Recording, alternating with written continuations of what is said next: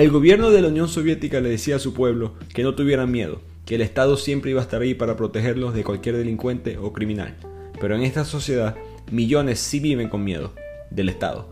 El Niño 44 es una novela de misterio ficticia basada en aspectos de la vida real de la terrible Unión Soviética de Joseph Stalin. Arrancamos con otro episodio de Bibliotequeando. Como siempre, les habla su anfitrión Ricardo Lugo, arroba bibliotequeando en las redes. Sigan compartiendo la cuenta, dando like, siguiendo, promoviendo el podcast 5 estrellas para seguir mejorando nuestro conocimiento y cultura a través de los libros. También se pueden suscribir al blog de Bibliotequeando donde yo escribo distintos artículos sobre distintos temas de los libros que hacemos en el podcast y otros que no forman parte de esta lista. El link lo encuentran en la descripción de este podcast o en el link de las cuentas de las redes sociales. Este libro es un libro de, digamos, de historia, más ficción que historia, pero está basado dentro de una época, la cual por supuesto existió, que fue la Unión Soviética de Joseph Stalin, pero la historia viene de un asesino famoso llamado Andrei Chikatilo, que también fue conocido, mejor conocido, mejor dicho, como el, destripador de Rostov o el carnicero de Rostov. Él mató a 52 personas, por lo menos las que se consiguieron, las que él admitió, 52 personas, principalmente mujeres y niños. Él fue condenado, ejecutado dentro de la Unión Soviética, aunque en, la vida real esto pasó después de la era de Stalin.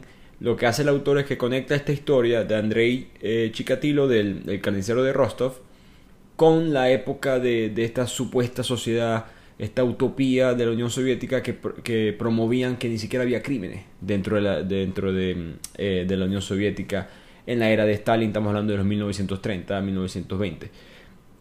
Cuando em, eh, Joseph Stalin entra en el poder, uno de sus principios, digamos, es que no, no, no, debemos perder el sentimiento de que el Estado es el que protege a su ciudadano, ¿no? Este, el gran hermano, como diría George Orwell. Eh, esto no tiene, esto siempre fue eh, persistente a través de toda la sociedad soviética y la novela explica un poco la paranoia de la época, ¿no? El sistema educativo, la policía secreta, los orfanatos, la misma homosexualidad, los hospitales psiquiátricos, como todo por ser cuidados por el gobierno, están siendo vigilados por el gobierno y como todas estas instituciones, todas estas personas, en verdad le tenían miedo al gobierno. Por supuesto habían creyentes en la, ideología y todo lo demás, pero este libro muestra en verdad como gente, hasta la gente que forma, parte de la institución soviética como la KGB, eh, también se da cuenta de, de, los males que estaba cometiendo el gobierno. Y ese es el personaje principal de la novela, un agente de la, en aquella época se llamaba la MGB, que es Leo Demidov, que es el, personaje principal de esta historia. Para los que les interese saber más del autor de la novela, esta novela es la primera de una trilogía. Mi humilde recomendación, solamente lean este libro, los siguientes dos no valen la pena, pero cada quien tiene su gusto. Pero la novela para mí muestra muy bien em, la cultura de delatar, como diríamos en Venezuela, la, cultura de sapiar, eh, tan fuerte de la época. la Unión Soviética, el comunismo fue muy famosa porque la gente se traicionaba a sí misma en cuanto a o familias, amigos, parejas, vecinos. No había lealtad humana, no había lealtad social, todo era proteger al Estado porque le tenías miedo al Estado, en verdad.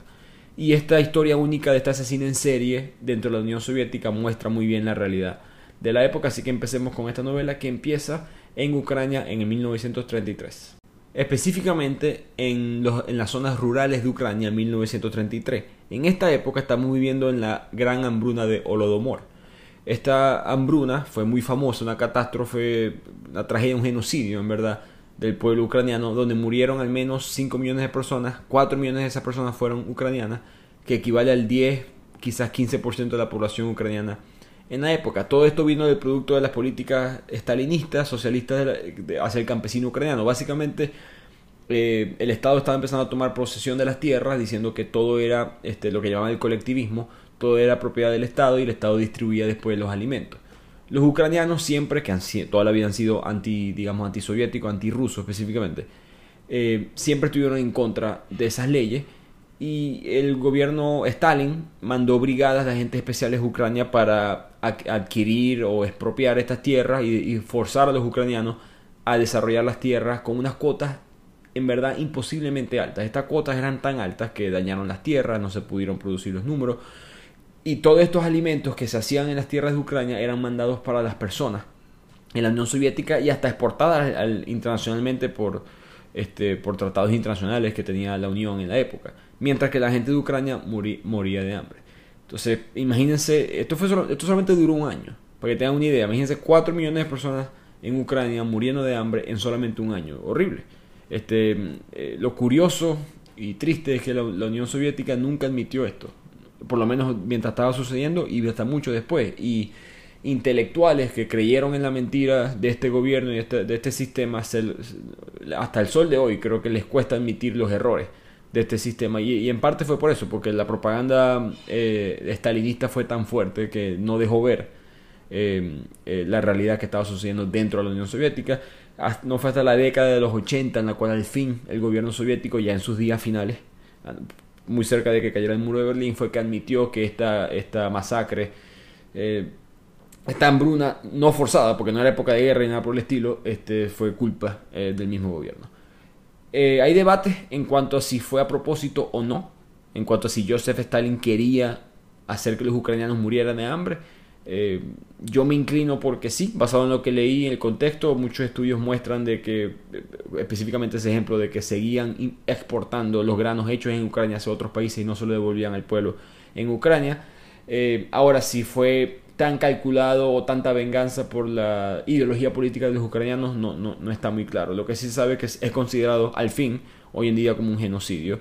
Y esa es la época en la cual el libro empieza, donde una, una niña María, que es dueña de un gato, y esto es importante saberlo porque hay tanta hambre que un gato es comida, ¿no? Tu, tu, mascota es comida. Entonces, eh, ella vive en un pueblo donde todo el mundo se está muriendo de hambre y cualquier mascota la gente la está buscando para poder comérsela.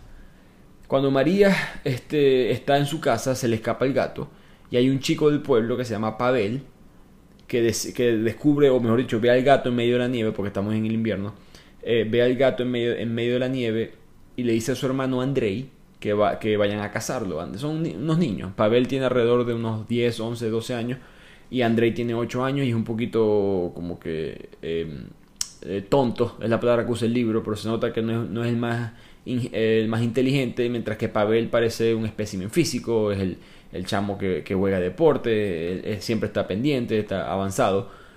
La madre, y aquí van a ver eso en la historia, la madre quiere mucho más a Pavel que lo que quiere Andrei. Pero al final la madre quiere que Andrei mejore, por decirlo así, y le dice que vaya a casar con Pavel. Cuando Pavel van, cuando ambos van a buscar al gato, eh, de repente escuchan un ruido en los árboles, ellos consiguen al gato y resulta que llega un hombre, un adulto, que golpea a Pavel en la cabeza y lo deja inconsciente. Andrei se escapa y se devuelve a casa y le dice a su mamá que perdió a Pavel, que no sabe dónde está. Eh, su mamá lo golpea, lo, lo, bueno, golpear es poco, le mete una cuchara de madera en la garganta, o sea, muestra en verdad el abuso psicológico y físico que esta, esta mujer le tenía al, al hijo, a su hijo menor y lo golpea este, hasta botarlo de la casa porque perdió a su hijo preferido, por decirlo así, que era Pavel. Y con eso termina este pedazo de la historia. Digamos que ese es el intro. Nos muestran ya la tragedia que está sucediendo en esta parte de Ucrania. Y como dos niños, eh, no se sabe qué pasa con Pavel. Se sabe que Andrei está sufriendo por vivir con su madre. Y se sabe que todo el pueblo está muriendo de hambre dentro de la gran hambruna de Holodomor. Y de aquí la historia se pasa a 20 años después, más adelante, el 11 de febrero de 1953. Que es una fecha muy interesante porque ahora estamos en Moscú, estamos en Rusia y estamos en el año casi 20 años en el reinado de Joseph Stalin, pero ya falta un mes, menos de un mes de hecho, para que él muera. Por supuesto la gente en el momento no lo sabe, pero Joseph Stalin muy famosamente muere de un derrame cerebral, por lo menos es lo que dijo la autopsia, pero fue, fue muy extraño. Eh, murió de la nada eh, en el 5 de marzo de ese mismo año, en el 53. Curiosamente, esa fecha quizá le suene conocida a muchos venezolanos que me escuchan. 5 de marzo es la fecha 1 que murió Chávez, eh, por lo menos la fecha oficial.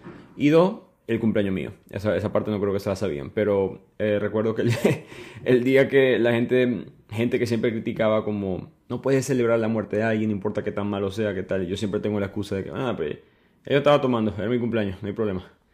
Pero bueno, en la historia estamos en el 11 de febrero del 53 y aquí nos introduce el autor al personaje principal, Leo Demidov. Eh, es un veterano, es el personaje principal de la novela, él es un veterano de la Segunda Guerra Mundial y es un agente actual de la, de la MGB. La MGB es la fuerza soviética, la policía secreta que precede a la KGB. En verdad es la, misma institución, sino que la KGB a través de los años cambió de nombre y en esta época de los 50 se llama la MGB. Él es famoso dentro de esta organización y dentro del mismo, digamos, del mundo político de la Unión Soviética porque él es la persona que carga esa famosa foto de la bandera, de la, bandera de la Unión Soviética en Berlín. Entonces la Unión Soviética utilizó esa foto como propaganda y él cosechó los frutos de, digamos, de la fama. Consiguió este trabajo como agente de la MGB y ahorita le toca hablar con un colega que se llama Fiodor. Fiodor es el padre de dos niños y uno de sus, de sus hijos, llamado Arkady, fue descubierto muerto en una de las vías de un tren en Moscú. Fiodor, que conoce a Leo de, la guerra, le dice que su hijo fue asesinado. Esto es algo, no hace, se lo dice en confianza, en verdad, pero esto es algo que, que Leo no puede aceptar porque dentro de la Unión Soviética, como le mencionamos al principio, esto oficialmente hablando, delitos como el asesinato no existen en el país porque Joseph Stalin está tratando de promoverle al mundo y a sus mismos ciudadanos de que viven en una sociedad, una, utopía, una sociedad perfecta donde no, no tenías que preocupar por nada, el gobierno te cuida de todo. Eh, para ellos, interesantemente, Stalin veía cualquier crítica al gobierno como una crítica al sistema, ¿no? Era una, muestra de deslealtad, eh, traición, de, eh, un acto criminal hacia el Estado. Por lo, por lo mismo, no se podían señalar las fallas. El Estado es el que sabe más que tú, entonces tú te tenías que quedar callado. Fiodor en esta situación, viendo que su hijo, o por lo menos él piensa que su hijo lo asesinaron, está desesperado y afirma, le dice a Leo que hay, un, hay una vecina que vio a Arcadi con un, hombre misterioso en esas vías del tren donde fue conseguido su cuerpo. La vecina le tocan la puerta, lo que a la vecina abre la puerta y ve un agente de la MGB enfrente de su. Ella, decide, creo que hace lo que todo el mundo haría, que es decir, no, no, yo no vi nada. Eh, yo, no, yo no voy a decir aquí que el gobierno soviético es el, culpable, perdón, nos está mintiendo, mejor dicho, y es hasta cierto punto culpable de este asesinato. Em, así que Leo se va de, la casa de Fiodor y Fiodor le toca admitir, para salvar su propia vida y la, vida de sus familiares, de que la muerte de su hijo fue un accidente. Pero ya la novela nos está insinuando de que esto no es verdad. Mientras todo esto está pasando, hay un hombre llamado Anatoly Brodsky que se está escondiendo, no sabemos de qué o de quién, pero se está escondiendo en una granja privada que no es de él. Él se esconde detrás de, digamos, como de la paja y se acuesta a descansar en secreto. Cuando se despierta, el dueño de la granja lo ve y lo está amenazando con matarlo. Eh, no sabe exactamente qué es lo que está haciendo aquí, pero de repente se reconocen. Resulta que Anatoly Brodsky, este hombre, y Mikhail, que es el dueño de la granja, fueron compañeros de guerra en la Segunda Guerra Mundial.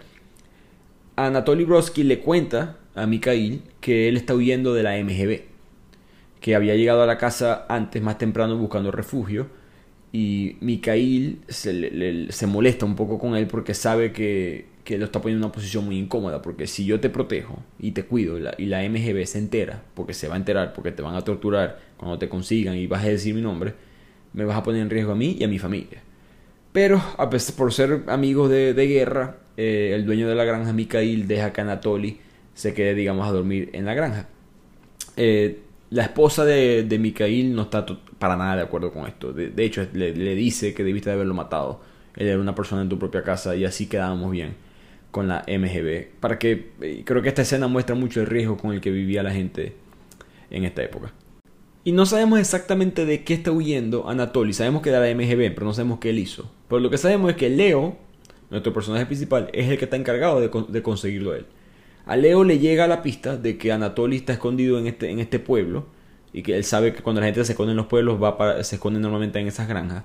Entonces él empieza a buscarlo y empieza a coger pistas hacia este pueblo que se llama pueblo de Kimov, eh, como unas 100 kilómetros de Moscú. Eh, me pareció muy interesante que para aguantar la energía de todo su trabajo, que es un trabajo muy estresante, Leo se empieza a tomar este, metafetamina, básicamente una especie de, en béisbol por lo menos es esteroide, una droga que no te puedes tomar. Un hábito que le adquirió durante la Segunda Guerra Mundial, porque los nazis fueron los que inventaron las esteroides, con esta idea de la raza superior y todo esto, estaban buscando cómo hacer que sus soldados pudieran aguantar más que los demás y curiosamente en ese experimento, eh, por supuesto sin ningún tipo de ética fue que consiguieron ellos esa droga, pero ellos desarrollaron la, esta, eh, las esteroides, la metafetamina y esa droga se, se, promulgó muchísimo eh, en, Europa del Este, eh, muy famosamente en los 80, 90, todos los atletas olímpicos de, estas zonas de lo que era la Unión Soviética eh, anteriormente siempre tenían este problema de dopaje, hasta el sol hoy todavía lo tienen porque se convirtió en una especie de adicción en esta sociedad y Leo es parte de esa, de esa cultura. Resulta que Leo más adelante consigue a Brodsky escondido en un bosque y de regreso él se entera de que estaba escondido en, en la granja de Mikhail Cuando él se devuelve, cuando Leo eh, ya, ya, ya, tiene a Brodsky preso, por decirlo así, se devuelve a, la granja, ya está Mikhail, su esposa y sus dos hijas de rodillas en la nieve, con sus manos atadas en la espalda. Y está un hombre llamado Vasily, que va a salir muchísimo en esta novela, sosteniendo un arma. Le está apuntando en la cabeza, a, digamos, a Mikhail primero, pero se nota que quiere matar a Mikhail, después quiere matar a la esposa y después quiere matar a, a las dos hijas. Leo, que quiere saber la información primero de todo, le dice que no lo hagas, por favor, sin mencionar que él no quiere en verdad que los maten. Eh, pero Vasily no le, no le, importó y le disparó a los dos adultos en la cabeza. Eh, Leo lo ataca y le mete un golpe, eh, un puño en la cara y evita que maten a, las dos hijas. Pero las dos hijas, por supuesto, quedan traumadas de este evento cuando ven a sus dos padres ser asesinados por un agente de, la MGB. Y esta escena es importante, todo se va a conectar más adelante, pero esta escena es importante porque aquí empieza una enemistad muy fuerte entre Leo y Vasily dentro de la MGB. Así que se calman un poco los ánimos, los agentes de la MGB se llevan a las niñas por un orfanato, los cuerpos, ellos se, se deshacen de los cuerpos y se devuelven a las oficinas en Moscú de la MGB, que es el edificio de Lubyanka, donde van a entrevistar a, Brodsky. Lubyanka es un edificio, eh, básicamente eh, la oficina central de la MGB. Yo tuve la oportunidad de ir a este edificio, yo estuve en, Rusia en el 2018 por el Mundial de Fútbol, y eran, eh, eran horribles las historias que uno que te contaban. en verdad todo el mundo decía, la, digamos, el, el ciudadano común y corriente decía, el que entraba a ese edificio no salía vivo. Porque los soviéticos ni, siquiera necesitaban que tú estuvieras en una lista negra. Con tal y fueras mencionado por alguien como, bueno, esa persona potencialmente no lo veo tan creyente en el sistema, ya, eso era suficiente para la MGB asumir que tú eras un enemigo del Estado, eras un criminal, y te torturaban y te pedían más nombres de otras personas que quizás pensaban como tú, que quizás no encajaban tan bien con el modelo soviético, y entonces era un, era un ciclo vicioso de criminalidad Em, que se realizaba desde este edificio de, de y aquí donde entra Leo, em, a este edificio donde le toca interrogar a Brodsky. Cuando lo interrogan, eh, traen al doctor. El doctor, eh, que era una práctica común, le inyectaban aceite de alcanfor, que básicamente te inducía convulsiones. en teoría, estas convulsiones te, bueno, obviamente el daño eh, físico que te causa, pero te causaba decir la verdad. no tenía más remedio que decir la verdad al momento de a lo que ya te despertaba. Cuando, Brodsky, cuando lo están entrevistando, Leo le pregunta, dime todas las personas para las cuales tú trabajas, asumiendo que Brodsky es un espía de quizás de, Estados Unidos, de algún país, de Inglaterra, de algún país, eh, digamos, capitalista o anticomunista. Eh, Brodsky simplemente le da una lista de personas que son clientes veterinarios, porque Brodsky era un veterinario. Y ahí es cuando Leo se da cuenta que, Dios mío, este tipo en verdad solamente es un veterinario. Yo estoy aquí matando a alguien inocente que en verdad no tiene nada culpable. Y, y Leo eh, es interesante ese viaje de él personalmente en la novela. Eh, yo, yo, creo que él empieza como... No estoy claro si él cree en el modelo soviético, si cree en la revolución, etc. Pero yo creo que él no se da cuenta de las maldades que está haciendo su propia institución de la MGB. Porque él en verdad piensa que la gente que le está torturando, la gente que le está haciendo maldad, en verdad son enemigos del Estado. Y creo que esta es la primera vez que él se da cuenta que no, que está matando simplemente a una persona totalmente inocente de los trabajos más inocentes de todo, que es un veterinario. Esa misma noche Leo va para su casa y se, está sintiendo mal, obviamente emocionalmente por lo que le hizo a este eh, veterinario, pero también se siente mal físicamente. Em, los, agentes de la KGB o de la MGB eran, eran explotados hasta el límite. Eh, irónicamente, ¿no? Porque el, movimiento soviético en teoría es para, para los trabajadores y todo esto, pero por supuesto esa parte también era mentira. los, los agentes de la MGB tenían que demostrar lealtad al 100%, al 200%, mejor dicho si tú querías pedir vacaciones o querías este, un descanso, si querías descansar por un par de horas, etcétera, todo eso era una señal de que tú eras un enemigo del Estado. Por lo tanto, por eso es que Leo al principio se, está tomando esteroides para poder aguantar este, el trote, eh, para poder aguantar, digamos, la exigencia física de su trabajo. Entonces, su cuerpo, en este punto de la novela, su cuerpo está empezando a quebrarse un poco, un poco ya no, no aguanta la falta de sueño, todo el agite físico y él le dice a su jefe que, está que se siente enfermo, que se va a devolver para su casa, que continúa mañana con la interrogación. Esto por supuesto el gobierno lo ve como algo, un asterisco, como un signo de interrogación, y mandan a un agente de la MGB a su casa para verificar que él en verdad está enfermo. Cuando llega a su casa, este agente de la MGB es un hombre llamado Sarubin, que es un doctor de hecho, y verifica, le hace exámenes a, Leo y sí se da cuenta que sí está enfermo, pero al mismo tiempo Sarubin amenaza sexualmente a la esposa de Leo, em, le avisa a Leo que es sarcásticamente que se descanse todo el tiempo que quiera, que aquí vamos a estar esperándolo. Eh, por supuesto, todo esto son mensajes subliminales de que se tiene que cuidar él y que cuidado y no le hacemos algo a tu mujer por, por tu resbalarte, por decirlo así, ¿no? que se acuerde que dentro de este, el modus operandi de la, de, la MGB es que lastimamos no solamente a ti, sino a todos los que tú quieres para asegurar que todo el mundo sea leal. Así que esta escena es importante porque muestra el miedo en el cual viven hasta los más privilegiados dentro de la, Unión Soviética. Así que Leo disfruta sus tres días, unos tres días de vacaciones, por llamarlos así, eh, se cura físicamente y mentalmente y vuelve al trabajo. No se siente mejor con respecto a lo de Brodsky, pero por lo menos ya se siente rejuvenecido. Cuando llega al trabajo le dicen que ya Brodsky fue ejecutado y que él soltó una lista de nombres de personas con las que él colaboró. Estos nombres, por supuesto, eh, son mentiras. Él no es un espía ni nada por el estilo, pero le dicen que su próximo trabajo para, para ti, Leo, es localizar físicamente a todas estas personas con las que Brodsky trabajó. Cuando él abre la carpeta y ve la lista de los nombres, el primer nombre que sale es Raisa Demidov, su esposa.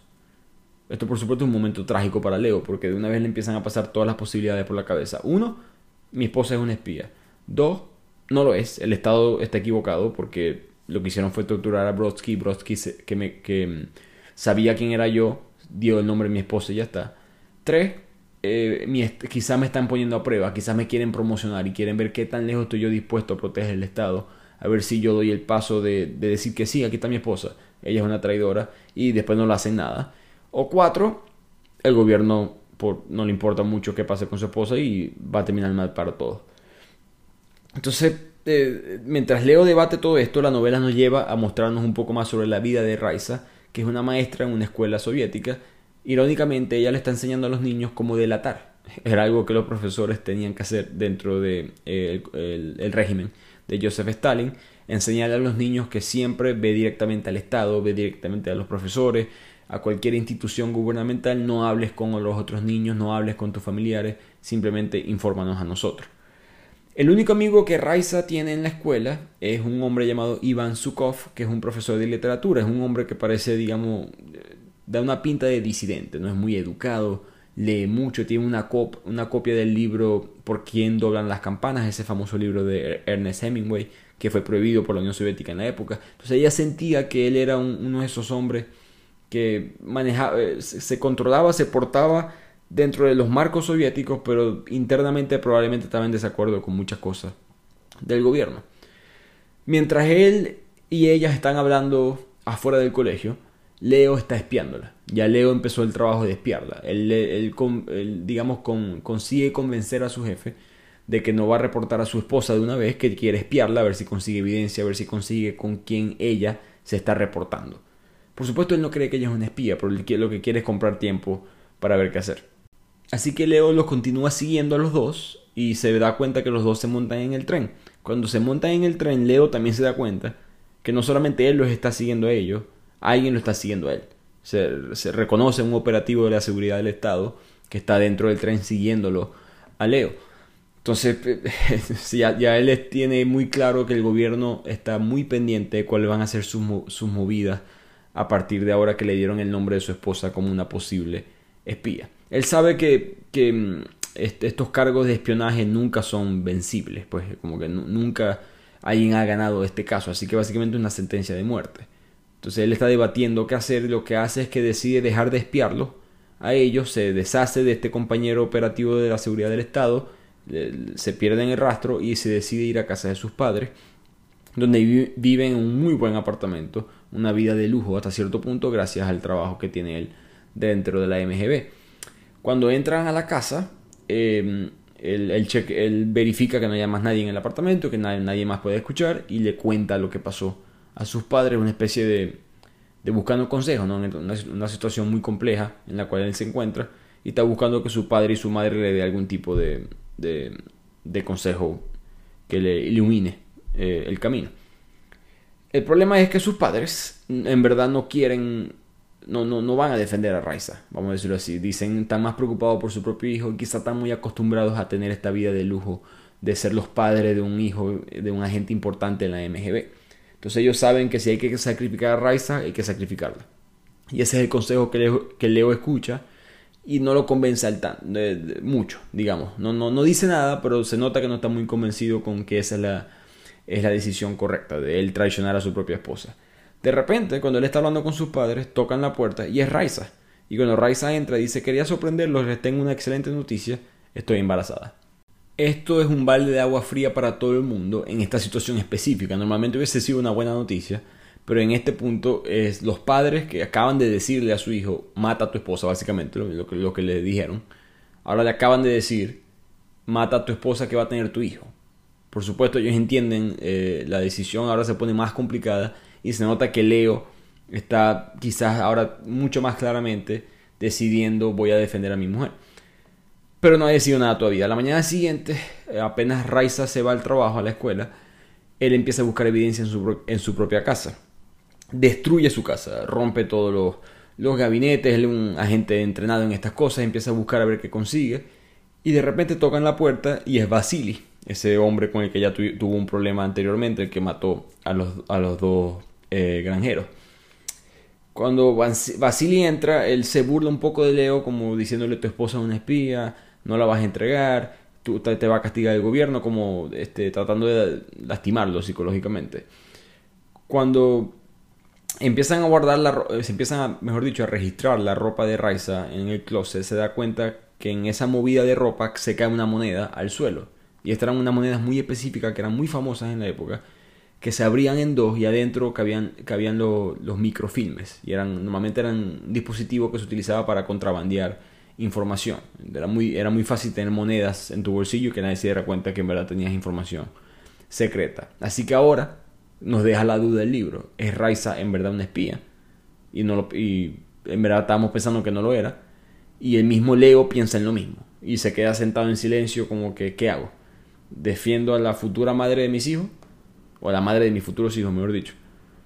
O asumo que ella en verdad sí es una espía y al ser una espía del Estado ya no hay nada que hacer.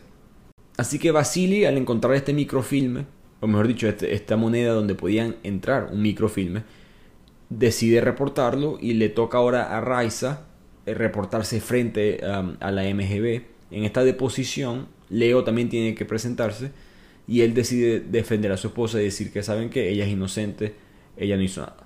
Por supuesto, una decisión que va a arriesgar la vida de ambos. Pasan una semana y ellos esperan ser arrestados, pero nunca sucede. Y lo que está pasando es que finalmente Stalin muere y el gobierno está en totalmente desorden. Hay muchas fricciones políticas, hay muchas fricciones de quién va a ser el siguiente, quién va a ser el sucesor. Eh, dentro de la MGB, por supuesto, a quién se le reporta, quién se le reporta a quién. Entonces, en este desorden, digamos que lo que pasó con Leo y Raiza no, no avanza, se queda un poco trancado. Ellos saben que están siendo vigilados, ellos no pueden escaparse, no van a poder huir ni, nada por el estilo, pero todo se mantiene, digamos, hasta muy normal por, por varias semanas. Basile un día le llega a la pareja y le dice que, que él, él, va a ser enviado como castigo, ambos van a ser enviados a la posición de entrada dentro de la milicia más baja. Vamos a decirlo que por respeto a Leo, por lo que ha logrado y porque no había suficiente evidencia, eh, a Leo lo van a mandar a un pequeño pueblo, en, casi tirando hacia Siberia, donde ellos van a tener que vivir una vida totalmente separada de lo que era su vida en Moscú. Los padres de Leo iban a perder su apartamento de lujo, Leo por supuesto iba a perder su estatus dentro del gobierno, su sueldo que tenía, todas estas cosas. Iban a tener una vida libre dentro de todo, pero por supuesto eh, como ciudadanos de segunda clase. Y mientras Leo y Raisa llegan a este nuevo pueblo, a esta nueva vida, ellos no lo saben, pero están llegando a la escena del crimen del segundo asesinato dentro de la novela. Y a esta pequeña ciudad, este pueblo al cual ellos llegan, que se llama Buask, eh, Leo es recibido por su nuevo jefe, un hombre llamado Nesterov. Este Nesterov eh, se muestra un poco escéptico con respecto a Leo, porque la información que le dan a él, que es la verdad, es que Leo es un oficial caído en desgracia que ha sido castigado mandado para su división pero él simplemente piensa que el Estado piensa que él es un espía, piensa que él es un traidor y que mandaron a un a Leo, que es una persona muy famosa, que es una persona respetada dentro de la MGB, para investigarlo. Entonces hay una especie, eh, desde el principio hay una, hay una desconfianza entre, no tanto Leo, sino Nesterov hacia Leo. Pero Leo llega a hacer su trabajo como eh, policía, como eh, general dentro de esta milicia pequeña.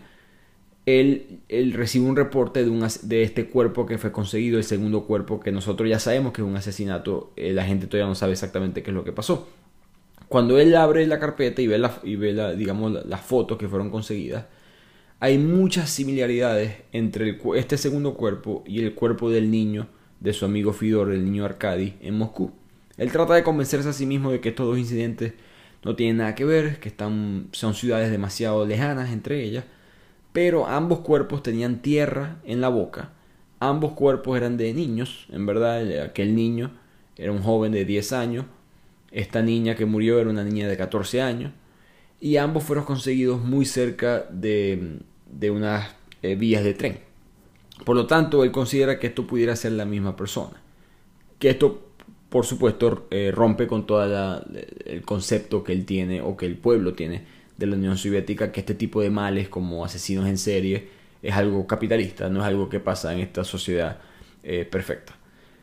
Cuando Nesterov le dice a Leo que puede que haya un sospechoso de este asesinato, supuesto asesinato, no pueden admitirlo, ¿no? porque no pueden decir que hubo un asesinato, pero un sospechoso pudiera ser un hombre llamado Varlam Babinich, un hombre bastante raro, eh, que, tenía un mechón de pelo en uno de los libros que él leía y ese mechón de pelo era muy parecido al de la niña.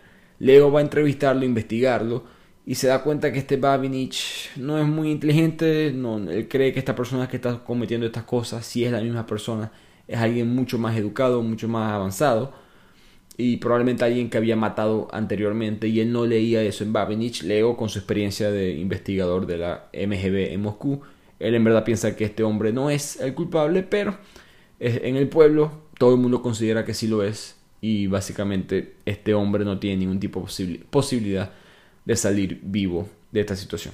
Así que este hombre, Babinich, este sospechoso, tiene sus días contados, pero Leo, sí, Leo continúa investigando para ver si puede salvarle la vida. Él se siente un poquito culpable de lo que le pasó al veterinario, no quiere que otra persona inocente termine muriendo. En el proceso, Raiza, está tratando de, volver a su vida normal. Él y, él y Leo hablan un poco de su relación. Leo está convencido que, sabes que está bien, nunca me amaste, pero yo creo que si hay algo aquí. Yo creo que después de haber vivido tantos años juntos, tú tienes que sentir algo por mí. Yo definitivamente siento algo por ti, siento que debemos intentarlo aquí. Así que Raiza no es que está muy emocionada con la idea, pero decide quedarse y seguir siendo la esposa de Leo, a pesar que tuvo la opción de quizás escaparse. Ella además consigue un trabajo como profesora y esto es en verdad lo que la mantiene en este pueblo porque le gusta mucho más enseñar en Moscú, que eh, pero enseñar en este pueblo que enseñar en Moscú, porque en Moscú todos los estudiantes habían sido muy lavados de cerebro por la maquinaria soviética. Aquí los estudiantes eran mucho más curiosos, más juguetones, hacían preguntas, te decían que no, eso no es así.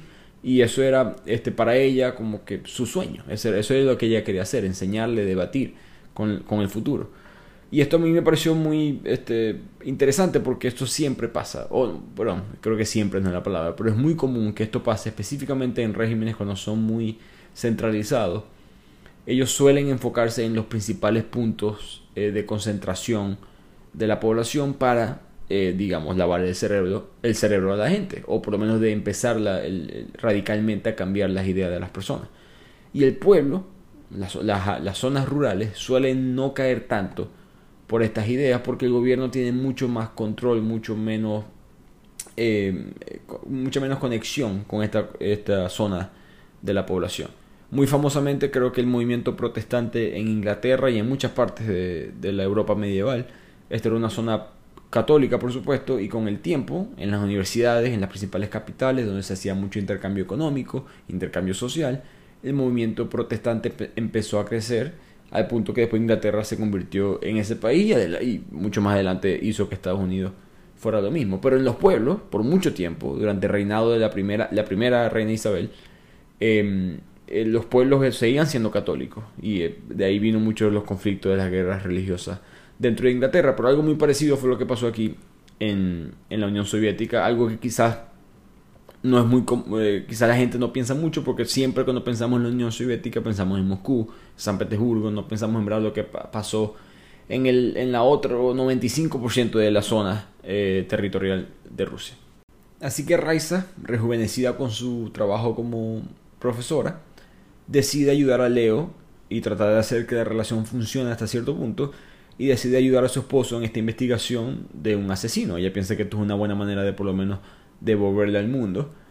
Y en esa investigación ellos empiezan a caminar por la vía de los trenes a ver qué consiguen y de repente hay un tercer cuerpo. Otro niño de 14 años con resulta que no es tierra sino corteza de eh, digamos corteza de árbol esa, esa madera natural lo que tenían los niños los muertos en la boca y aquí es cuando Leo está ahora 100% seguro que este sospechoso no es el culpable, que en verdad hay un asesino en serie que está suelto. Y aquí la novela hace una ligera pausa y cuenta una historia que me parece a mí muy interesante. Se nota que el autor quería darle como que ponerle luz a un, a un grupo de personas que también fue atacado por, el, por la Unión Soviética, por el régimen de Stalin, del cual casi quizás no se habla lo suficiente, que es el caso de los gays. Eh, quizás pareció muy parecido al nazismo, ¿no? El nazismo siempre hablamos con razón, por supuesto, pero siempre hablamos de los judíos como las principales víctimas, que lo fueron.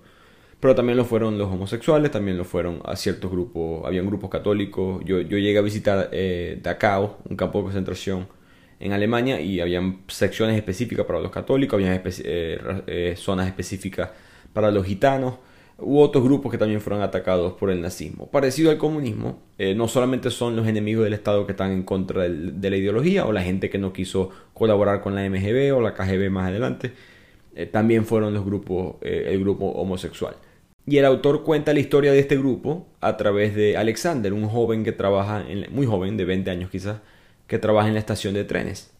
Cuando él está cerrando la estación de tren para estar solo, aparece otro hombre con el cual se empieza a besar. Entonces aquí nos damos cuenta que Alexander es gay, por supuesto ser gay es muy peligroso dentro de la Unión Soviética, uno de los grupos que Joseph Stalin consideraba los, los no deseables, ¿no? uno de esos grupos que también eran considerados enemigos del Estado porque no estaban con los valores soviéticos.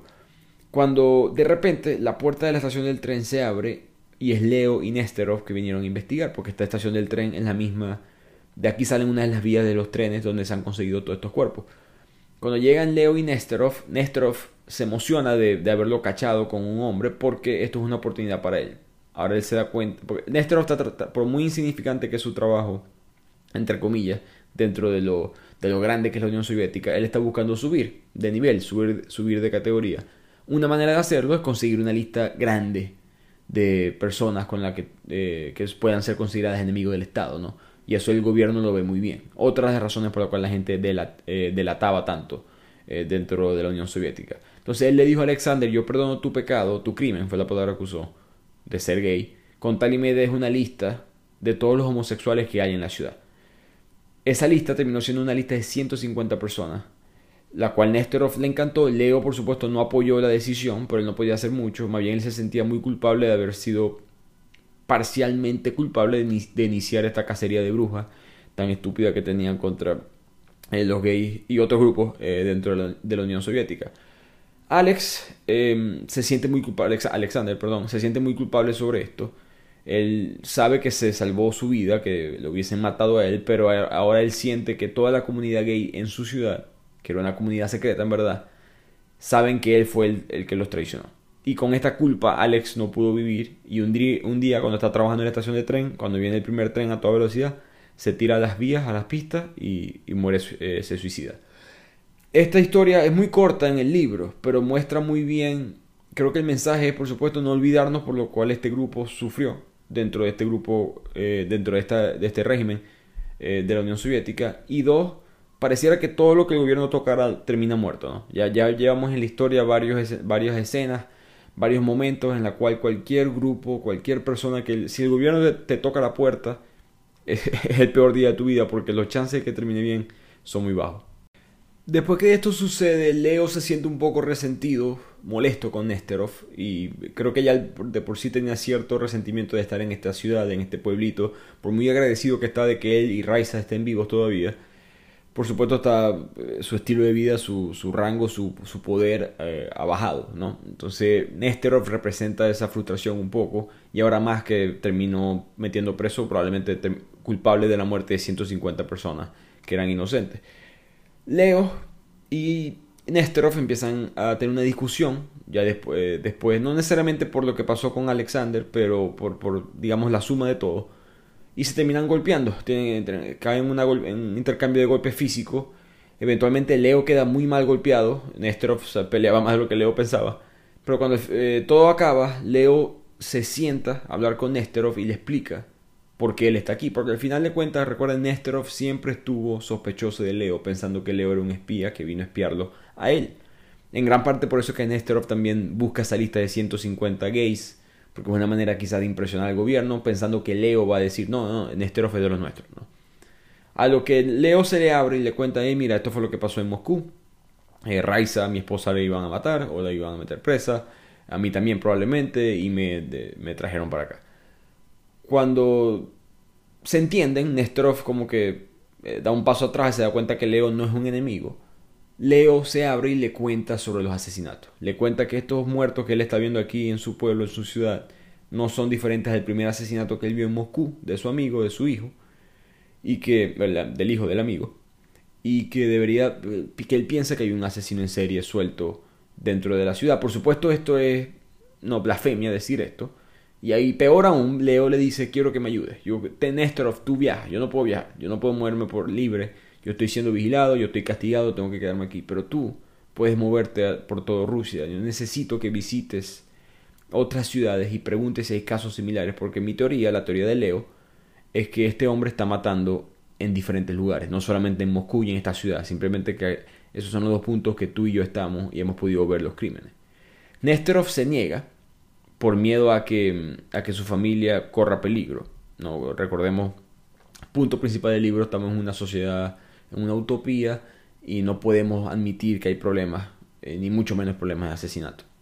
Pero mientras Leo y Nestorov están teniendo esta conversación, hay un niño afuera de una tienda de estampillas, esperando que abra la tienda para poder comprar estampillas, porque él coleccionaba este tipo de sellos y estampillas como pasatiempo.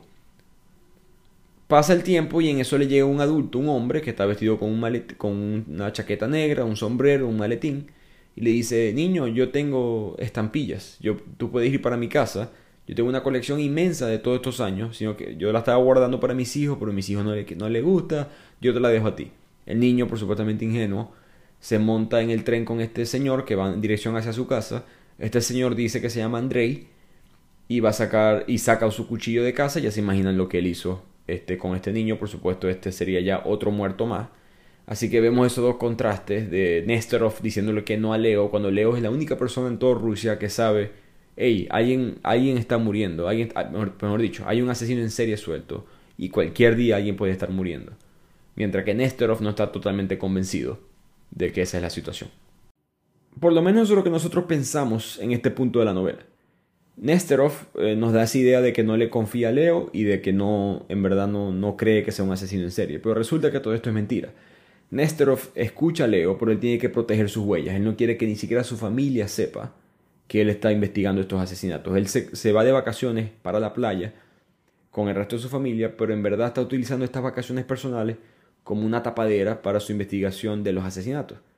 Eh, la razón moral es que no solamente Leo lo convenció, sino que también eh, Babinich, ese primer sospechoso, resulta que era inocente y lo condenaron a muerte por culpa de su investigación.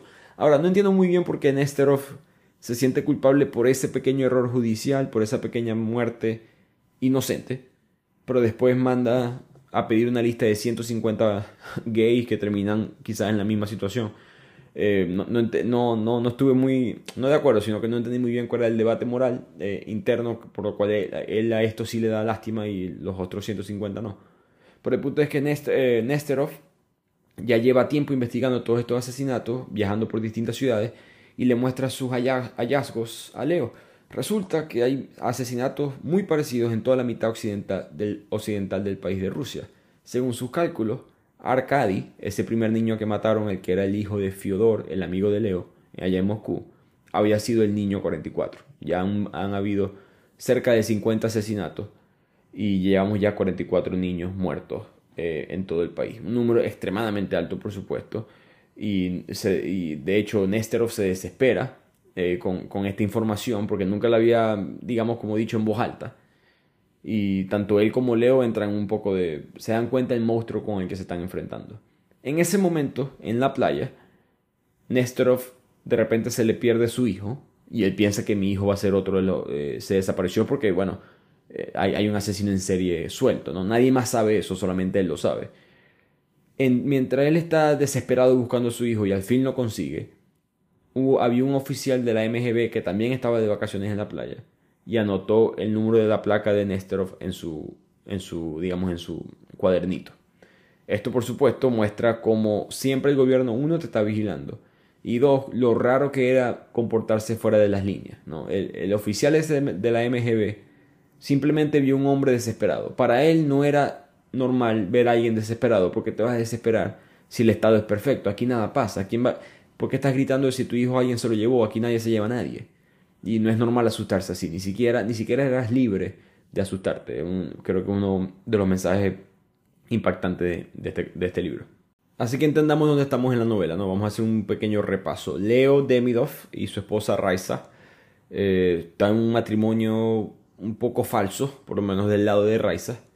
Eh, Leo es un héroe de la MGB que ha caído en desgracia y ha sido expulsado para este pequeño pueblo. En este pueblo, combinado con su experiencia de lo que pasó en Moscú, con la muerte del, del hijo de su amigo Fyodor, él sabe que hay un asesino en serie y a pesar de que él era el único en saber esto, y hasta cierto punto Raiza, porque él le contaba esto a ella, ahora eh, Nesterov, que es otro oficial del gobierno, también sabe sobre este asesinato y es una persona que está ayudando a Leo y hasta cierto punto cometiendo algo ilegal dentro de la Unión Soviética, que es investigando sobre estos asesinatos de forma libre, no, no comandado por, por la gente superior a él, sino actuando de una manera, eh, entre comillas, rebelde.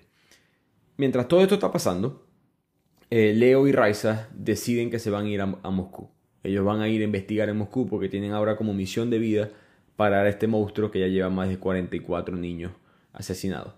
La pareja lo que hizo fue algo parecido a lo que hizo Nesterov. Eh, dijeron que no es que se iban de vacaciones, sino que dijeron que iban a, estar eh, de excursión por el bosque y así podían evitar las autoridades. Pero de, se vistieron como si fueran a, acampar, escondieron sus cosas en, el bosque y de ahí se cambiaron de ropa y se fueron a la estación de tren con unos pasaportes y unos papeles de identidad que eran falsos. Y además de las razones morales, la principal razón por la cual ellos quieren ir a Moscú es para entrevistar a esa vecina que había dicho que había visto al hijo de Fyodor, que fue el primer muerto, bueno, el niño 44 en verdad, este, hablando con un extraño, si recuerdan eso desde el principio del episodio, del principio del libro. Ella había admitido que yo ese día vi al niño hablando con alguien ahí diferente, que estaba con un maletín, que estaba vestido elegante, no pensó mucho en el momento y después el niño resulta que está muerto. Pero esta mujer no colabora. Eh, cuando Leo y Raisa hablan con ella, ella está tan asustada de revelar lo que vio, de hablar con un, agente que ahora no es agente, que se nota peor aún, que está trabajando por, su propia cuenta, que ella no quiere involucrarse en ese problema, así que ella no, no dice nada. Total que esa reunión fue un fracaso y ellos tratan de utilizar su tiempo en Moscú con la última carta que les queda, que es hablar con Iván. Iván es ese profesor que trabajaba con Raiza, que parecía educado, occidental, que tenía libros que eran prohibidos por el gobierno. Ellos pensaban que quizás este hombre iba a tener literatura de algún eh, tipo de estudio psicológico, sociológico sobre este tipo de personas que cometen este tipo de asesinatos. Leo no le emociona mucho la idea, él nunca le cayó muy bien Iván. Hasta cierto punto estaba celoso de él, de cómo él se llevaba muy bien con Raiza y todo eso. Eh, pero no le queda de otra. Así que fueron a hablar con él eh, Iván cuando le tocan la puerta se siente sorprendido, él juraba que ellos dos estaban muertos probablemente al, desaparecer así de la nada. Cuando alguien desaparecía de la nada dentro de este régimen significaba que eh, estaban muertos. Cuando Leo y Raiza le, le echan el cuento a Iván, Iván dice que déjeme hablar con otro profesor que es un colega mío que él sabe mucho sobre este tema. Déjame llamarlo y vamos a, a, ver si él nos puede ayudar. Cuando Leo escucha eso, se le prenden las alarmas en su cabeza, porque Leo sabe que la mayoría de las personas en Rusia no tienen dinero para tener su propio teléfono. Las únicas personas que tienen teléfono somos nosotros, los agentes de la MGB. Así que Leo asume de una vez que esta persona en verdad es un, es un volteado. De hecho, se, muestra como el teléfono ni siquiera estaba conectado, si aunque lo conectó a propósito en ese momento, él dijo, no, no, este, este, tipo es un agente de la MGB y está avisándole a la policía que nosotros, nosotros estamos aquí. Así que Leo eh, agarra el cable del teléfono, ahorca a Iván y lo mata. Y nuevamente ellos tienen que irse a la fuga porque saben que Iván probablemente ya, ya sonó la alarma, lo vienen a buscar. Pero esto da la sensación de peligro en la cual se encuentra Raisa y Leo. Ellos no pueden ahorita confiar en nadie. Ellos arrancan y logran escaparse. Y ven a la MGB entrando al edificio, de hecho, pero ellos lograron escaparse. Y antes de que se vayan, Leo dice, yo quiero ir para la casa de mis padres. Ahora que mis padres están viviendo en pobreza, eh, en un apartamento pequeño, destituidos eh, por culpa mía, están viviendo con otras familias, compartiendo baño, etc. Él decide visitarlos y los, sus padres no, sabían que él iba a llegar a visitarlos en algún momento. Y los padres le entregan una carta, una carta que era básicamente un, sentimiento de despedida. Y le dicen, por favor, este, ábrela cuando ya estés en camino a, a tu casa, cuando ya estés en el tren, no la abras ahorita. Y cuando Leo y Raisa ya están en el tren de regreso, él decide como que sentarse y leer la carta. Cuando abre la carta se, no, se acuerda, o mejor dicho, se da cuenta de que están hablando del tema que él no quería hablar, que era una tragedia reprimida. Él no nos dice, el libro en este punto no nos, no nos dice qué es lo que dice la carta, solamente nos muestra a Leo como resentido, con rabia con la carta, la rompe en mil pedazos y la vuela por la ventana. Esa era la rabia que vemos de Leo, que hasta este punto él no muestra ningún tipo de, de, rabia ni resentimiento hacia sus padres y parecían tener una, una digamos, una relación normal. Pero aquí muestra que, digamos que Leo tiene algunos esqueletos escondidos en su closet, por decirlo así, algunos males que él no ha querido tocar de su pasado y sus padres lo tocaron y él no quería revivirlo. Mientras esto pasa, Nesterov los está esperando y él está en su hotel. En este punto sus investigaciones ya se han hecho, no las de él personalmente, pero ya la gente se ha dado cuenta de los asesinatos. Ya mucha gente en los puntos de comercio, en los trenes, han hablado de que no, sí, se consiguieron un chamo, un niño muerto en tal parte de Rusia, otro muerto aquí, otro muerto allá, y la gente está conectando los puntos. Lo, que está diciendo el gobierno con su propaganda es que hay unos soldados nazis que quedaron vivos después de la guerra, recordemos que estamos en el, en el 53, apenas 7, 8 años después del final de la guerra, que quedaron, la, mentira de ellos es que hay, una, hay unos soldados nazis que quedaron vivos eh, y han como que se han infiltrado en la sociedad y ellos son los que están cometiendo estos crímenes, porque la sociedad no es otra de nosotros perfectos, jamás cometería estas cosas. Y esto es muy común, lo hemos hablado en otros episodios de cómo las dictaduras y los regímenes siempre son, siempre son, tienen esto, ¿no? Para convencer a la gente, lo bueno no es suficiente, es el miedo a lo malo, ¿no? El, George Orwell, que tiene un libro, un ensayo, mejor dicho, llamado Todo arte es propaganda, él decía que tú no, tú no le puedes prometer a la gente el cielo, eso no, no les da nada. Tienes que prometerle el cielo a cuesta del miedo al infierno. Y con eso lo puedes convencer y hacer lo que ellos quieran. Y algo parecido están haciendo aquí los soviéticos, como que no es culpa nuestra, es culpa de la maldad de los nazis del otro lado. Que por supuesto no es que nadie aquí está defendiendo a los nazis, simplemente estamos diciendo como el gobierno siempre necesita tener un enemigo. Eh, el gobierno nunca te va a decir que ese problema al cual ellos están tratando de solucionar dejó de existir, porque entonces no tienen cómo convencerte a ti de hacer nada.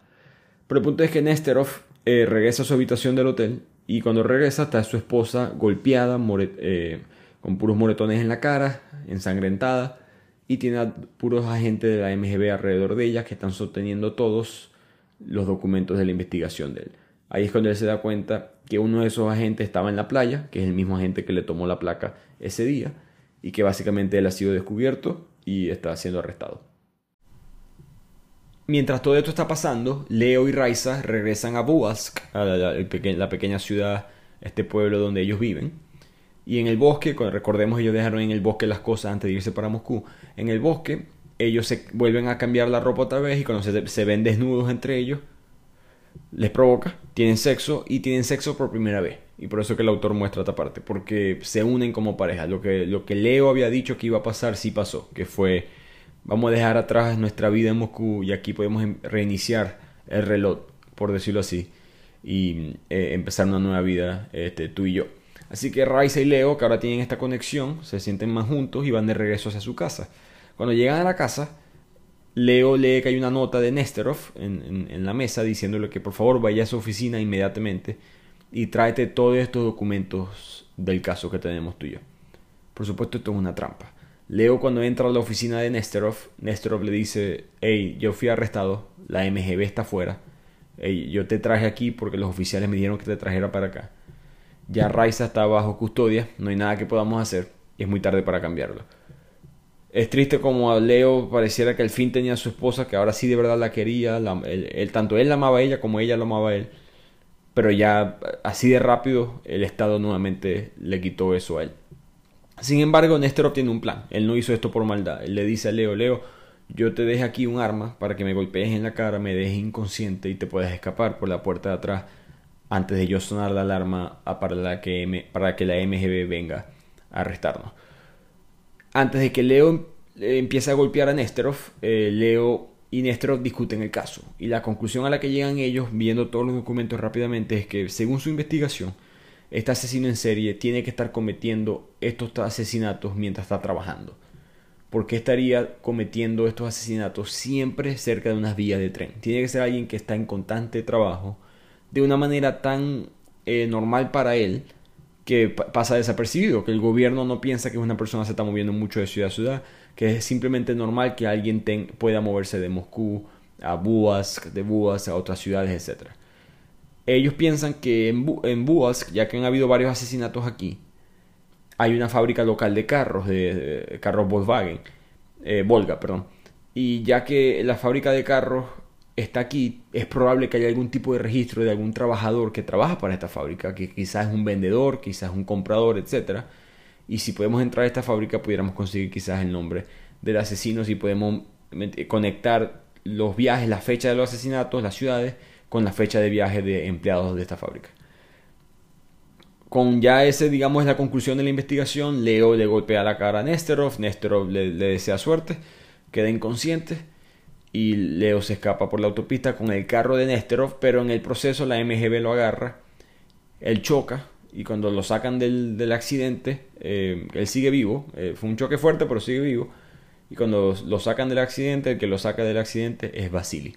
Así que Leo ahora es un prisionero, nuevamente preso por su gran enemigo Vasily, Vasily, que tiene preso tanto a él como a Raiza, empieza a interrogar a Leo. El Leo en verdad está dispuesto a, confesar todos los supuestos crímenes. Él sabe que no hizo nada mal, pero lo que sea que el gobierno diga que él hizo, él dijo que iba a decir que sí.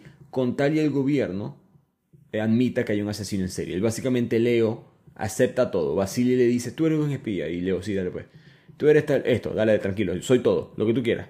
Pero no voy a admitir que no anda suelto un asesino en serie que no, no voy a admitir que, que no hay un ruso que está matando a todos estos niños a través de todo el país. Eso sí, él no lo admite. Y esto frustra mucho a Vasily, porque Vasily en verdad se cree todas estas cosas del gobierno. Entonces Vasily llama al doctor, que es el mismo doctor que, como vimos en la primera investigación que hace Leo, es el que inyecta ese aceite de alcanfor, el que pone a la gente a convulsionar y a decir la verdad. Y el doctor viene y le, inyecta un poco a Leo.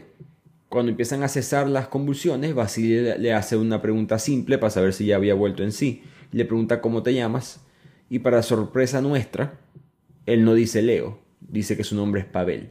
Y aquí la novela nos deja con ese gancho, de que de repente Leo no se llama Leo, sino que se llama Pavel. Y mientras esto estamos, estamos pensando qué es lo que está pasando, la novela se va a la conversación entre una prostituta y un hombre, que están hablando en privado, por supuesto, todo esto es ilegal y en eso llega un policía, no un policía, pero un oficial de seguridad que estaba aburrido y se encuentra con estos dos.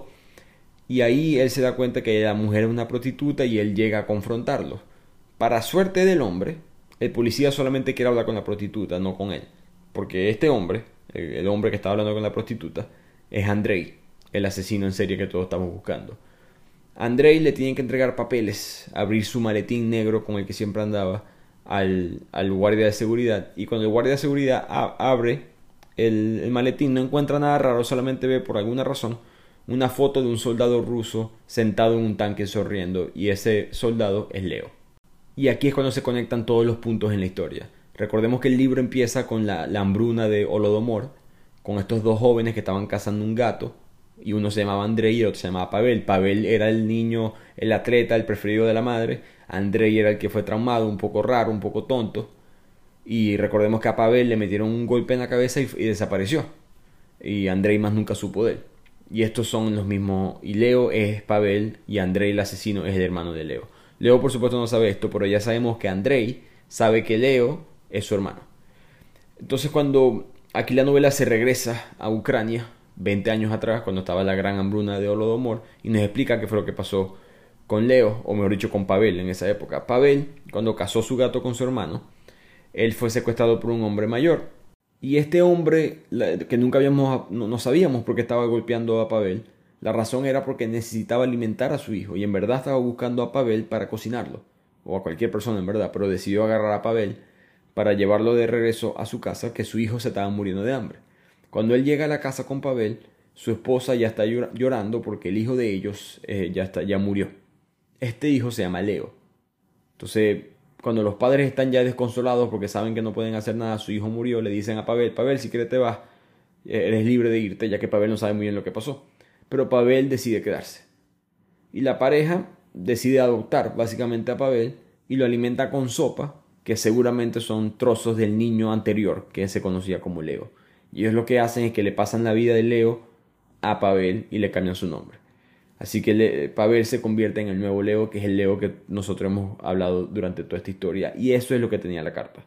Eso es lo que Leo no quería hablar. Eso es lo que Leo siempre sintió que sabía que había pasado, pero nunca quería admitirlo. Así que sus padres, en verdad, no son sus padres. Sus padres son sus padres porque lo estaban buscando para comérselo.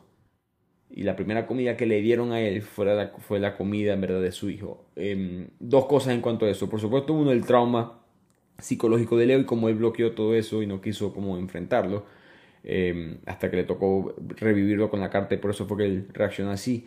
Y dos, el hambre, voy repito, que había eh, durante esta tragedia en Ucrania que llegó a ese extremo, em, lamentablemente. Pero volviendo a Moscú, eh, Vasily, que tiene, tiene preso a, tanto a, a, Leo como a Raiza, él decide mandarlos a ellos de como castigo a un campo de concentración, un campo de trabajo, a una gulag. Él en verdad no los mata simplemente porque él es un psicópata y le gusta el juego y le gusta el arte de matarlos y todo eso. Entonces él lo que hace es que los pone en el tren y quiere eh, para cuando ellos otra vez tengan la esperanza, Leo y Raiza, de que otra vez salieron vivos de una interrogación de la MGB, en verdad alguien los va a matar en el tren. Raiza y Leo se dan cuenta de esto, consiguen la ayuda, Leo con su última fuerza, porque él estaba muy mal del interrogatorio, eh, todas las drogas que le pusieron, los golpes, etcétera él consigue matar a los otros soldados que estaban dispuestos a matarlo y ellos les explican, Leo y Raiza le explican a la multitud su historia, la investigación, todo lo que está pasando. Ya la gente sabía de los asesinatos, era común, había, mitos de este, de este asesino en serie que estaba ya eh, circulando por toda la sociedad y en verdad la gente los ayudó a que se escaparan del tren. Total que logran escaparse por debajo del tren, eh, digamos por la poseta, por el inodoro, y continúan ahora con el, con la investigación. Basili, como les dije, un psicópata, es un tipo rarísimo. Cuando se, cuando se entera de que Leo y Raiza se han escapado, él se empieza a reír, a sonreír, porque le gusta, voy repito, este, ese juego.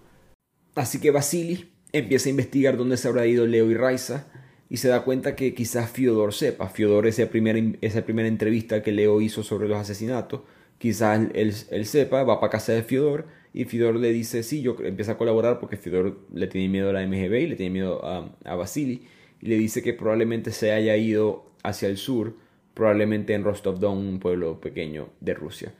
Y aquí Vasily, ya después de conseguir lo que él quería, le dispara a Fyodor y lo mata. Así que ya tenemos dos muertos en esa familia, eh, uno por el asesino en serie, otro por la MGB, y vemos como Leo y Raiza se escapan, ¿no? Y sobreviven, pero todo, todo lo que tocan en el camino termina muerto, pareciera, ¿no? Así de peligroso era hacer lo correcto dentro de este régimen. Ahora que ellos tienen, claro, Leo y Raiza no lo saben, pero se imaginan que Vasily los está buscando. Eh, Leo decide abrirse y contarle a Raiza varias cosas. Primero le pregunta a ella qué pasó con esa moneda que estaba en la casa, que, donde podía meter un microfilme que, que, había ahí. En verdad eres un espía, cuéntame.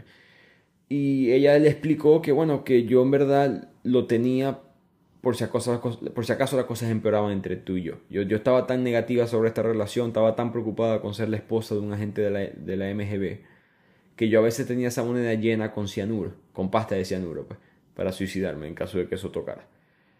Cuando ellos, ella se abre con él, él le devuelve el favor y le cuenta todo lo de Andrei, lo de Pavel y como el hecho de que él en verdad es ucraniano y todo lo que pasó, toda esta historia.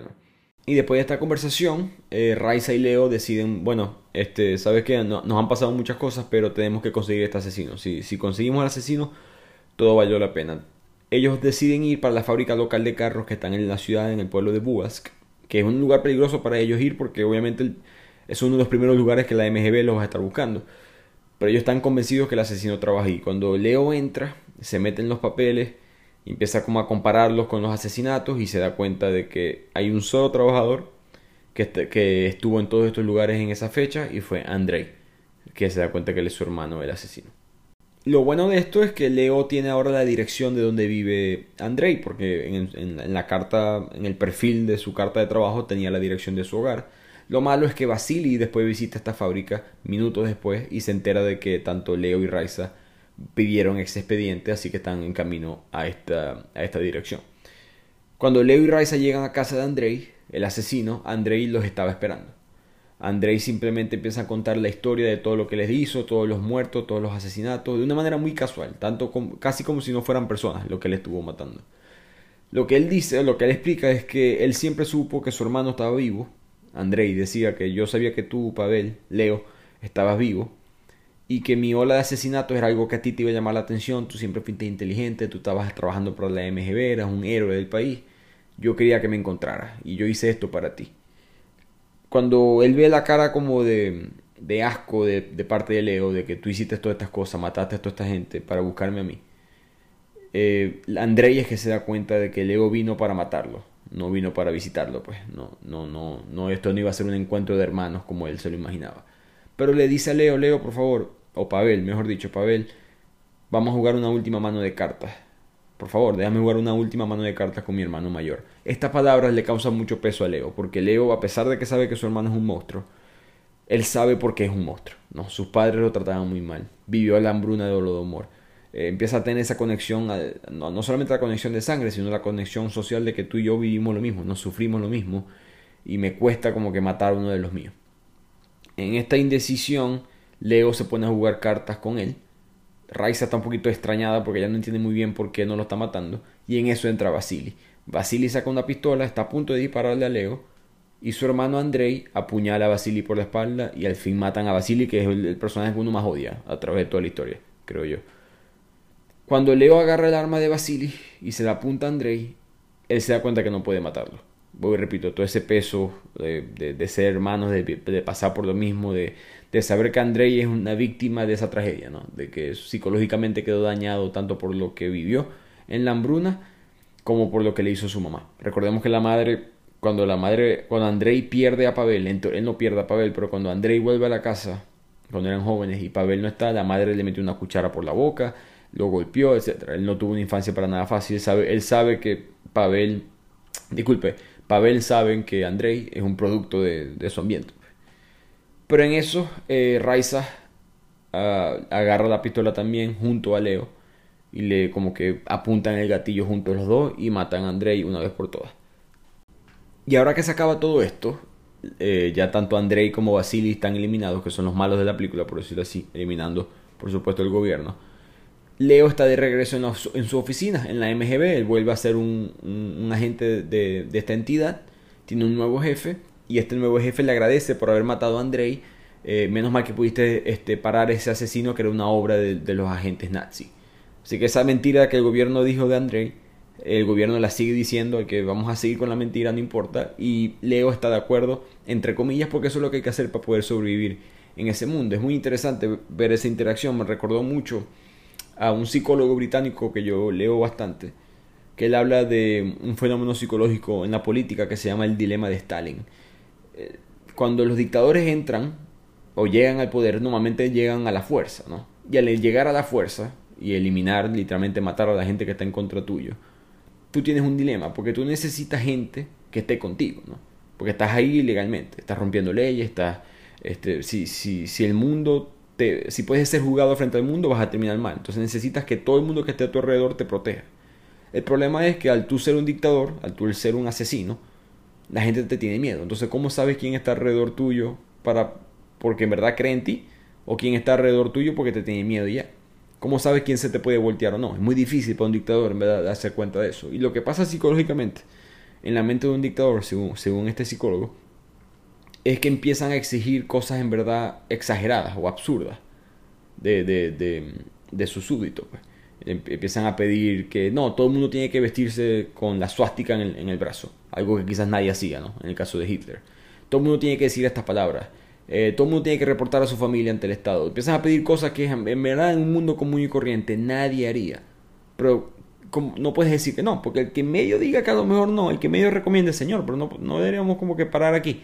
Ese es el primero que se te va a voltear cuando las cosas se pongan fuertes, ese es el que hay que eliminar. Entonces, en el dilema de Stalin, lo que dice este psicólogo, es que hay cosas absurdas como estas, en verdad que no es que la gente se las cree, es que tienen que hacerse creer que se las creen. Este ejemplo de que Andrei era un agente nazi es, perfecto, es perfecta representación de este concepto. Así que Leo está recuperando su, vida antigua, incluso sus padres eh, vuelven a su antiguo hogar y él tiene una sola solicitud para volver a la MGB, que es abrir un departamento de homicidios de Moscú y así es cuando empieza, digamos, una reformación del partido de que por lo menos van a empezar a investigar los homicidios en Moscú. Recordemos que Stalin ya está muerto, ya no tenemos este monstruo encima del régimen y no estamos diciendo que el régimen fue bueno después de eso, pero nadie iba a ser tan malo como Joseph Stalin. Entonces las cosas empezaron a aflojar y eso es lo que muestra el libro un poco con esta fundación del Departamento de Homicidios. Y de aquí el libro ahora sí llega a su final. Leo y Raisa están sentados en la oficina de un orfanato. Cuando están esperando a dos niñas, que son las niñas del difunto Mikhail. Si se acuerdan, Mikhail era el dueño de la granja que Vasily mató. Mató tanto a él como a, como a la esposa. Recuerdan esas niñas que quedaron traumadas con eso.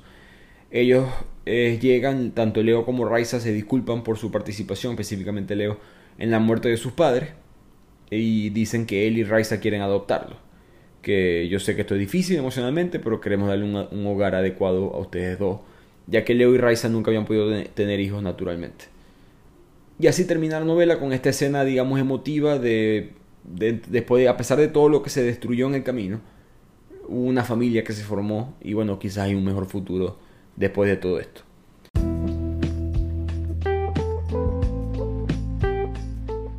Y con eso llegamos al final de este resumen del libro del Niño 44. Excelente libro para mí. Como les mencioné, es una trilogía, tiene dos libros más. Mi humilde recomendación, no lean las siguientes dos partes, se van a decepcionar. Eh, este libro de por sí tiene varias partes de acción, si se dieron cuenta. Pero el segundo libro es para mí demasiado exagerado, es demasiado misión imposible, cosas demasiado, digo, para mí eh, eh, fantasiosas sucedieron en el libro y creo que perdió un poco la esencia. ¿no? Al mismo tiempo, eh, el libro creo que tiene algo muy único, que es que hay un asesino en serie. Pero el libro, el, asesino, el asesino en serie no es el que te da miedo en el libro, sino el Estado, es el gobierno. ¿no? Esa, esa influencia del sistema estalinista en cada aspecto de tu vida. Como siempre tienes que estar volteado mirando para todos lados porque afecta a toda tu vida. Y eso está representado en varias, varias formas en el libro. ¿no? Todo lo que Leo y Raiza toca muere en el camino. No por culpa de ellos, es que el Estado está tan pendiente de todo el mundo que eso es lo que pasa. La, tensión en la relación de ellos, ¿no? Em, entre Leo y Raiza, eh, las familias que fueron destruidas, la, educación, el pueblo, todas estas cosas, eh, influencia de, de vivir en medio de una dictadura creo que fueron bien mostradas y en el fondo tienes la historia de un asesino en serie que le da un poco, eh, digamos, de sabor a la historia, si es, si es el término correcto. Al mismo tiempo creo que el mensaje es un poco la redención, ¿no? Como el perdón, de Leo busca como limpiar sus pecados, todas las cosas que hizo con la MGB. Él se da cuenta con el tiempo que él no puede, él no puede devolverse atrás en el tiempo, no puede cambiar lo que hizo, que él lo que puede hacer es tratar de por lo menos reivindicarse consiguiendo este asesino en serie. Y, en ese viaje, todo lo que vemos en el proceso de limpiarse, eh, muere mucha gente. Así que el que hierro mata, hierro muere. Y creo que eso es parte del mensaje de la historia, que en un, mundo tan sucio como lo fue la Unión Soviética y, y la MGB, es difícil salir con las manos limpias. Así que espero que les haya gustado este resumen. Nos vemos la próxima semana en otro episodio de Bibliotequeando.